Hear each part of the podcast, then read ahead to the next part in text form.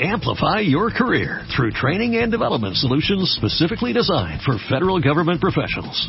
From courses to help you attain or retain certification, to individualized coaching services, to programs that hone your leadership skills and business acumen, Management Concepts optimizes your professional development. Online, in person, individually, or groups, it's training that's measurably better. Learn more at managementconcepts.com. That's managementconcepts.com. Los mejores ambientes para tu casa están en Viva Bonito de Liverpool. Encuentra en exclusiva la nueva línea de productos Marta de Baile Home con todo lo que necesitas para decorar tu casa. Vajillas, cubiertos, cojines, cristalería, manteles y decoración inspirada y creada por Marta para los que aman vivir bonito. Liverpool es parte de mi vida. Elisa Queijeiro, maestra, humanista, historiadora. Di lo que vas a decir. Vengo aquí, Marta, porque no queremos levantar muros en las fronteras, pero tampoco en las culturas. Ándele. Para todos los que pelean de que por qué Halloween y no sé qué, bueno, Navidad no nació en Oaxaca, Cristo no es de Iztapalapa, o sea, a ver, vámonos ubicando. Vean el punto de convergencia. Van a ver los puntos cosas. de convergencia y se van a quedar atónitos entre Halloween y el Día de Muertos. Y el Día de Muertos. Elisa Quejeiro, no se hable más, arráncate. Muchas gracias, Marta. Mira, lo que pasa es que sí es evidente que muertos es divino y que queremos sentir que es solamente nuestro, pero entendamos también que solamente nuestro implica que es, sí, autóctono, es decir, prehispánico, pero también católico, venido de España por los mismos franciscanos que acompañaron a Cortés o después de Cortés, cuatro años después de que llegó Cortés. Eh, Muertos no es nada más nuestro, es decir, es una mezcla ya de culturas, de la cultura mexicana con la cultura católica española que se estaba incursionando. ¿Qué pasa con Halloween? Halloween tampoco es gringo y lo ponemos entre paréntesis y con respeto, ¿no? Pero sabemos que así le decía, así le decimos. Y no es nada más gringo ni, ni siquiera es americano, viene de los celtas, de los grupos, sobre todo irlandeses y escoceses, que festejaban, ellos creían que su fin de año era, eh, su primer día del año era el primero de noviembre, es decir, el 31, el final del año, el día que moría el año, y festejaban al dios de la muerte. Esta era una eh, fiesta pagana. ¿Qué quiere decir pagana? A ver, no quiere decir pecador, quiere decir el que no cree en Cristo viene de aldea, y la palabra significa aldea. Gregorio III le preocupan estas fiestas paganas y resulta que lo que hace es que dice, a ver, no puedo ir contra ellos, me voy a unir a ellos. A partir de ahora, el primero de noviembre se va a festejar la fiesta de todos los santos. Diles cómo se decía. Se decía All Hallows Even, Ahí está. víspera de todas las almas o santos. Todos los santos. Con la deformación y el tiempo de, en vez de All Hallows Even, pasó a Halloween. Ahí está. Ajá. Pero entonces, eh, Gregorio III, para, o sea, para matarles el Halloween, dijo, voy a hacer el día de los santos. El Día de los Santos. El primero de noviembre. Hay que entender que a veces la cultura o lo que hacen los pueblos es tan importante para los pueblos que no puedes cortárselo. Fue lo mismo que pasó en México. Ellos no- llegan los sacerdotes, llegan los españoles y no pueden ir contra la cultura de los muertos que hay en México. Era una cultura eh, intensa, fuertísima. En México se celebraba a finales de agosto. O sea, ni siquiera en noviembre. Ni siquiera en noviembre. Eh, a finales de agosto era la colecta, el fin de la colecta del maíz. Ajá. Y el maíz estaba en la ofrenda que le hacían a los muertos, los cuales eran reales, o sea, se sacrificaba una princesa, se sacaba el corazón de la princesa. Y el, y el que era el chamán, el que era en ese momento, no se le puede llamar sacerdote porque sacerdote es el que es impuesto, no el que sale del pueblo Ajá.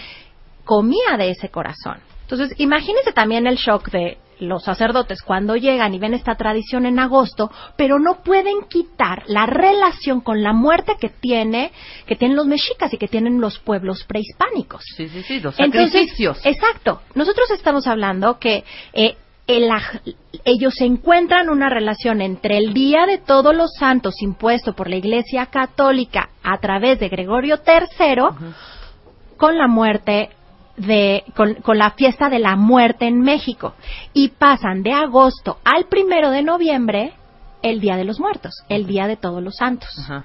Entonces, en el fondo Halloween y muertos traen una intersección a partir de la Iglesia Católica de. Gregorio III, ¿no? Entonces hay que entender que es una noche que incluso hoy sabemos que es la noche de mayor obscuridad, la luna nueva en Escorpio, ¿no? La gente que sabe de, astro- de astrología, etcétera.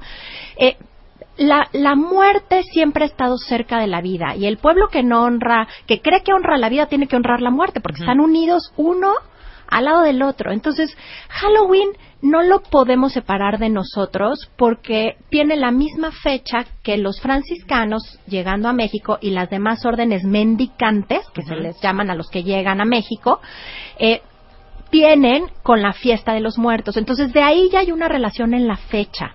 Dos, los dos tienen que ver con muertos. ¿Qué festejaban los celtas? Creían que como era la noche del dios de la muerte y que al día siguiente empezaba la vida, los muertos venían de visita y había que darles dulces.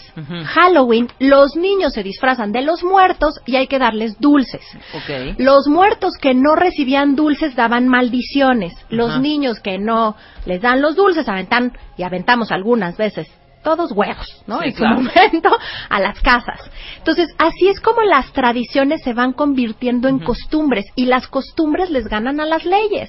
Entonces, nosotros de pronto nos sentimos mexicanos en dos fechas, ¿no? El día el 16 y, a- y ahora y en muertos. Exacto. Y hay que entender que tenemos unos vecinos cercanos que se empata esta festividad de los muertos con la nuestra y que tienen sus diferencias. Pero que si entendemos de dónde vienen los dos, también entendemos por qué se, se inserta, digamos, en nuestra sociedad tan fuerte y no Thanksgiving, por ejemplo, porque Thanksgiving no se empata con ninguna tradición, digamos, de nosotros. Sí, porque a, nuestro, a nuestro país no llegaron los pilgrim. Exactamente. No llegaron los pilgrim ni, ni estuvieron dando las gracias ni nada por el estilo aquí. Entonces sí se vuelve una tradición mucho más sajona. Entonces hoy queremos, te digo, levantar muros y creemos que culturalmente también lo podemos hacer. Ahora, la mayor invasión, yo te diría más que Halloween a México, está haciendo la Catrina al mundo. Sí, claro. Sí, sí, claro. La Catrina está A ver, el invadiendo origen de la. Catrina. La Catrina es divino, el origen de la Catrina. A ver, es de José Guadalupe Posadas, estamos hablando de 1910, ilustrador, caricaturista, eh, grabador mexicano. En realidad era la calaca garbancera. Fíjate cómo desde siempre no queremos aceptar las mezclas y o nos sentimos fuera es una búsqueda de la identidad y la crítica a la búsqueda de la identidad. ¿Por qué? Los garbanceros les decían a los indígenas que habían dejado de vender maíz y empezaron a vender garbanzo. sea, Entonces decían, exacto, ¿no? Esta, venir- esta venir a cosa más. es quererle decir al otro eh, eh, malinchista. Que de entrada aquí hay que venir un día a hablar de la malinche para que no estemos diciendo malinchista, porque en realidad ella lo único que hizo fue, uno, salvar el pellejo. Y dos, los que realmente estaban de manera fuerte ofendiendo y afectando también a los pueblos indígenas eran los mismos mexicas, ¿no? Entonces, a ver, la Catrina. La Catrina es José Guadalupe Posadas 1910, de 1910 al 13 que muere Posadas. Pero no le pone Catrina, le pone garbancera Garbancera. porque critica a estas indígenas que quieren dejar de ser indígenas y quieren ser europeos más hacia franceses, que es la época del vendiendo porfiriato. garbanzo y no maíz. El que honra Posadas y le pone Catrina es Diego Rivera. Exacto. Claro. Que ya le la- las plumas y le el sombrero. pone las plumas, el sombrero y la viste. Y la viste, Porque no estaba vestida. Y también ya con Diego Rivera es la crítica a la gente que no tienen, ahora sí que en qué caerse muerto, pero sigue viviendo una alta clase social. Exactamente. Era ¿no? la crítica, era Por eso están los huesos, a esa, a esa esa sociedad, que no tiene dinero, no tiene eh, con qué, pero no puede renegar de estas costumbres y de este de querer vivir un alto nivel social aún sin tener para qué comer. Estás en los huesos, pero ahí Estás en los huesos, pero muy a la vestido. francesa. Exacto. Lo pone la Catrina, la pone del brazo de José Guadalupe Posadas.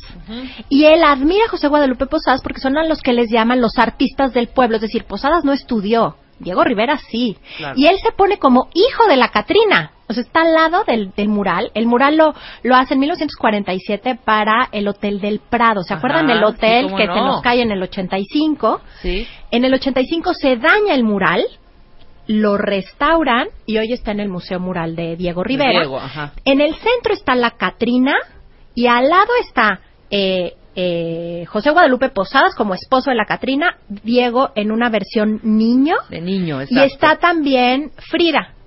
Ahora, si podemos ver el detalle del, del, del mural, vamos a ver que en la mano de Frida hay un yin yang. Entonces, hablando de mezcla de culturas, 1947 Diego Rivera y en la mano de Frida le pone un yin yang, Exacto. que es totalmente oriental y no tendría nada que ver con el gran muralista mexicano, ¿no?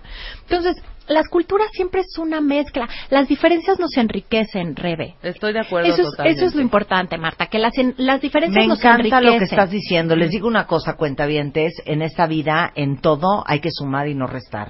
Exacto. Y el que eh, celebren Halloween y que vayan a pedir su calaverita no significa que están deshonrando las tradiciones de Día de Muertos en este país, que aparte, perdón, pero que compartimos con el catolicismo y con los españoles, que tampoco nuestra, nuestro, nuestro no es. Claro. Al igual que el Cristo no es de Iztapalapa y Navidad no viene de Oaxaca. Exacto. ¿No? Es lo- o lo mismo que Halloween no es americano. Claro, Es y Halloween es celta, celta. es de los escoceses y de irlandeses los y mitad- irlandeses. exacto. Entonces, hay que entender que somos una mezcla de culturas, este famoso sincretismo, ¿no? Que quiere decirse unión de, o sea, los Oye, y nada más, este, porque tuvimos un consultorio MOA hablando sobre la Catrina, sobre los altares de muertos, y fue un exitazo. es una belleza. A ver, ¿de dónde viene el, te- el tema del altar de muertos? El altar de muertos, justo en esta mezcla eh, de los españoles, en este susto, cuando ven cómo celebraban a los muertos, entonces deciden que van a hacer este altar. Al altar por primera vez le ponen una cruz. El altar va a tener los niveles de acuerdo a si nada más quieres diferenciar entre el cielo y el infierno.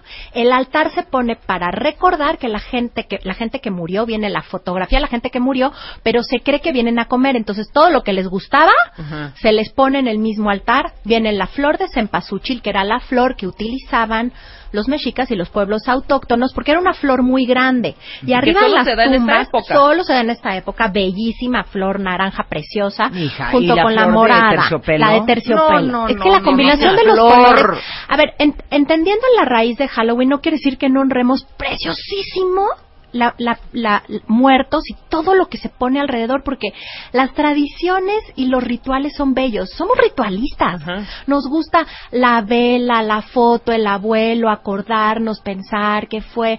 El pan de muertos, si bien he tratado de rastrear bien de dónde viene, los españoles son los primeros que lo hornean a manera de corazón y le ponen azúcar roja como para esta simbolización de la sangre Ajá. de lo que hacían en ese tiempo los mexicas.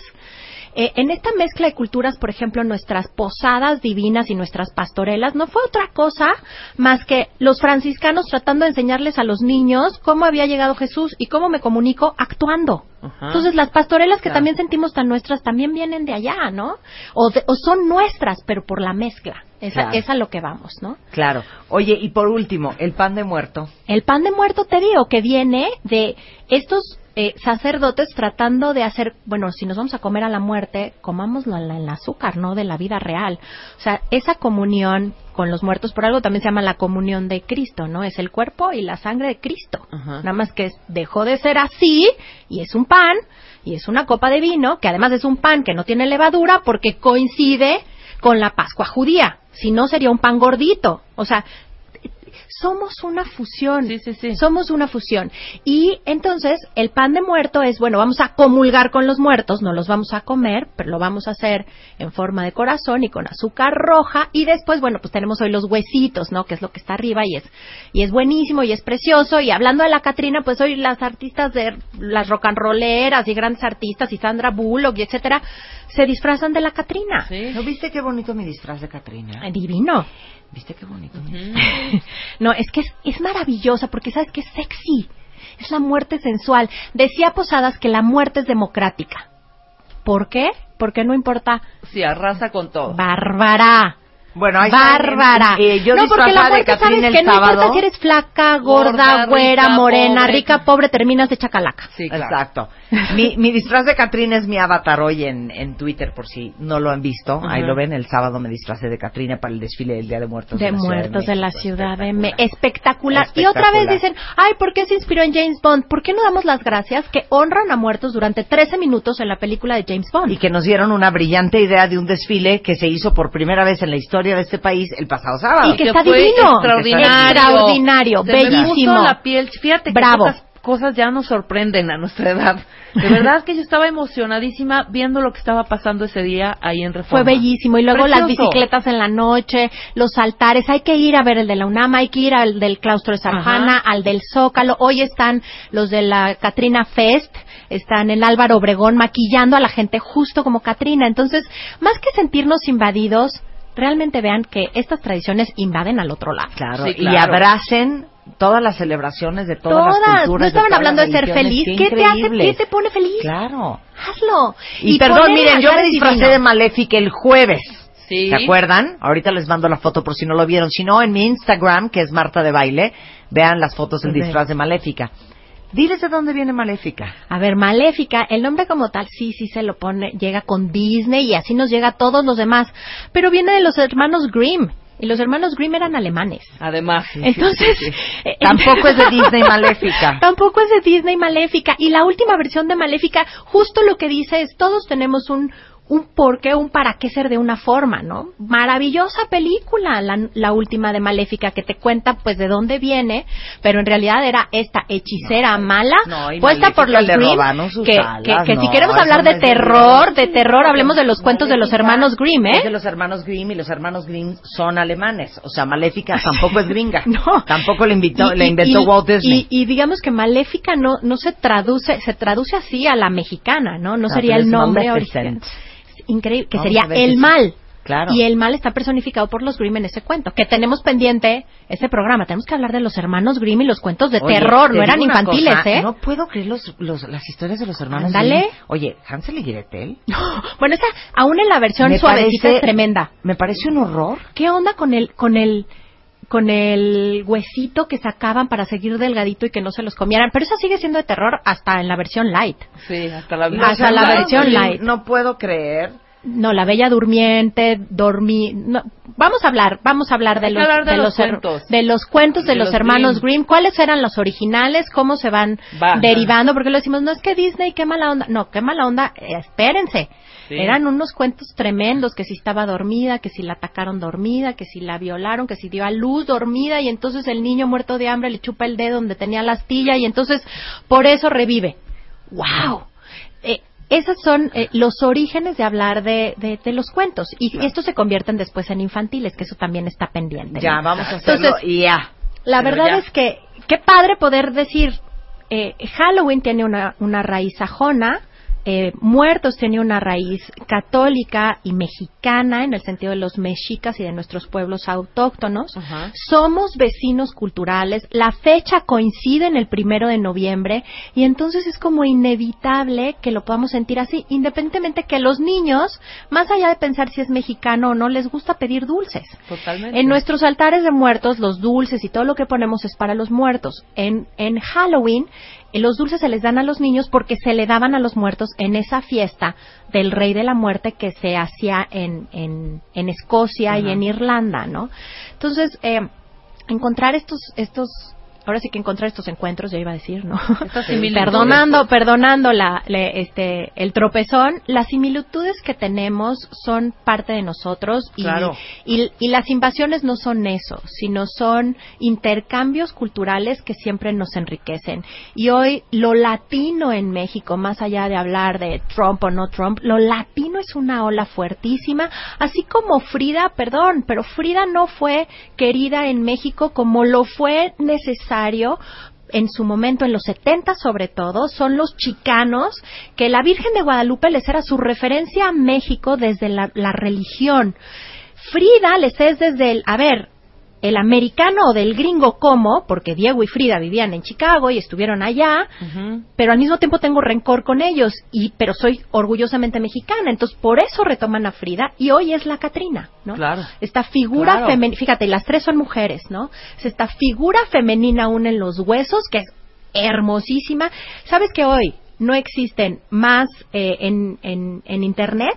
El mayor número de links para cómo maquillarse que se despertó Es fue de sobre la Catrina. Sí. Es de cómo maquillarte la Catrina, cómo verte bien incluso muerta, esta sensualidad que provoca la huesuda mexicana, que al mismo tiempo decimos, es Diego Rivera, pues no, fue Posadas y de Posadas Diego, honrando a Posadas, Claro, ¿no? claro. Qué bonito. Oigan, mañana tenemos nuestra nuestra final del concurso de calaveritas. Mañana se cierra la oportunidad de que ustedes en martadebaile.com suban Ya la la leeremos calaverita. el viernes y, y el tenemos viernes a la nos vamos a leer Ah, y yo vamos a quiero escoger a leer tres. esas las calaveras. calaveritas La calavera también es increíble. Era para burlarse otra vez. ¿Cómo me burlo de los políticos y de la sociedad sin que me corten el cuello? Pues haciéndolo de chiste. Así Claro, haciéndolo Oye, de tenemos chiste. alegrías. A ver. Venga. Alegrías. Remedios Varo en el Museo de Arte Moderno. Está la exposición, sacaron los cuadros de Remedios Varo que desde el 2013 no salían, honrando a Walter Gruen, que gracias a él tenemos esos cuadros en México. Métanse a la página elisaqueijeiro.mx y ahí está nuestro podcast cuando hablamos de Remedios Varo. Sigan las instrucciones, va a haber lugares para ir juntos. Yo me los llevo a ver a Remedios Varo en el Museo de Arte Moderno, elisaqueijeiro.mx.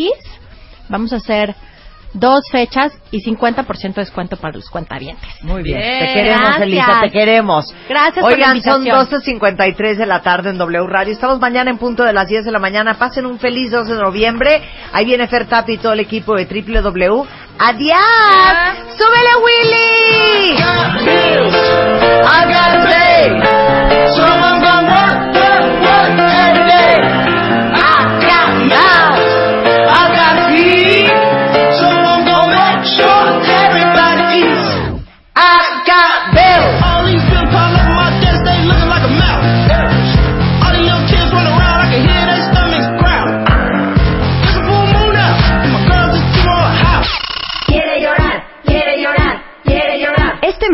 en Revista MOA, llorar en la oficina y otros 36 errores que cometemos las mujeres en la chamba. En portada, Mariana Treviño nos cuenta la historia detrás de su éxito y su vida como Isabel Iglesias en Club de Cuervos.